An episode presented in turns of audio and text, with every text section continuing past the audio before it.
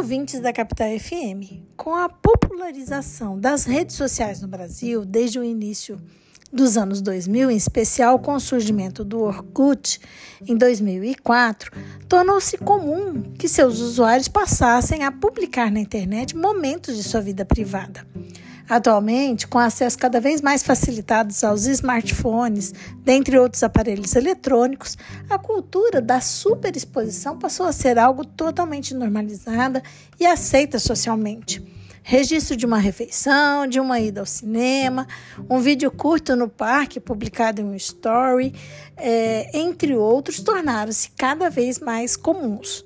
Ocorre que essa superexposição da intimidade dos usuários de redes sociais podem ter repercussões processuais nos autos de uma reclamatória trabalhista, por exemplo.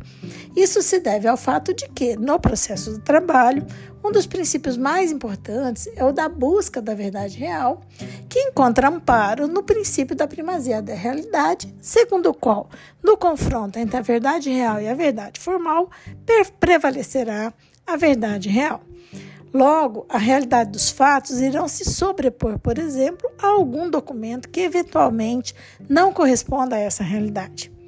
Nesses casos, o magistrado se valerá de provas digitais, ou poderá se valer de provas digitais, e informações tecnológicas que podem ser utilizadas na busca da verdade dos fatos. Há exemplos de mensagens de aplicativo, registro de geolocalização, postagem em redes sociais, entre outras, as quais podem ser trazidas aos autos do processo pelas partes, empregado e empregador, mas também podem ter sua produção determinada pelo próprio julgador. Em recente decisão, o Tribunal Superior do Trabalho, TST, analisou, em sede de recurso de revista,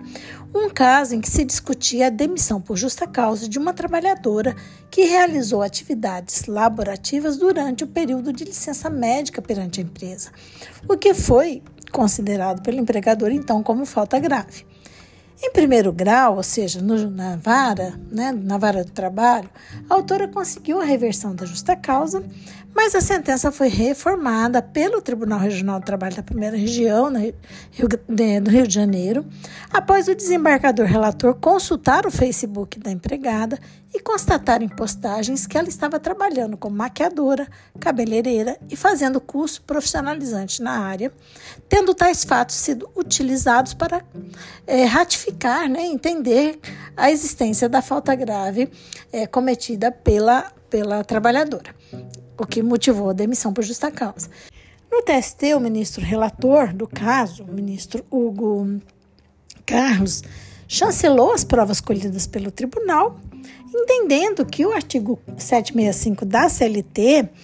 permite que o juiz é, tenha essa liberdade na direção do processo, podendo determinar qualquer diligência necessária ao é, esclarecimento dos fatos. Porém, na análise das provas obtidas, inclusive pelo Tribunal Regional, como foi o caso, o ministro relator asseverou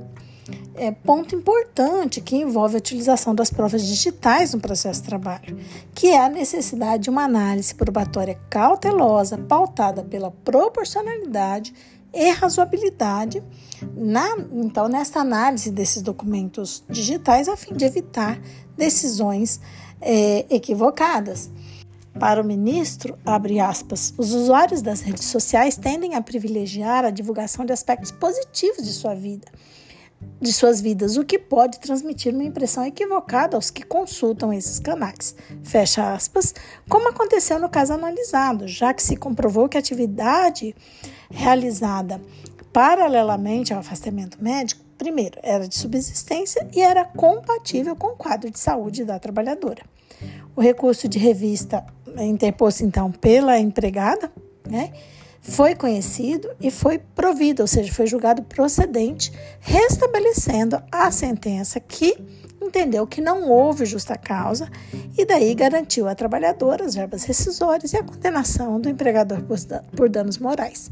Assim pode-se concluir que ao mesmo tempo em que a busca da verdade real ampara a utilização de provas digitais produzidas em redes sociais, obtidas inclusive pelo julgador, também fica evidente a necessidade de que tais provas sejam adequadamente analisadas, garantindo a segurança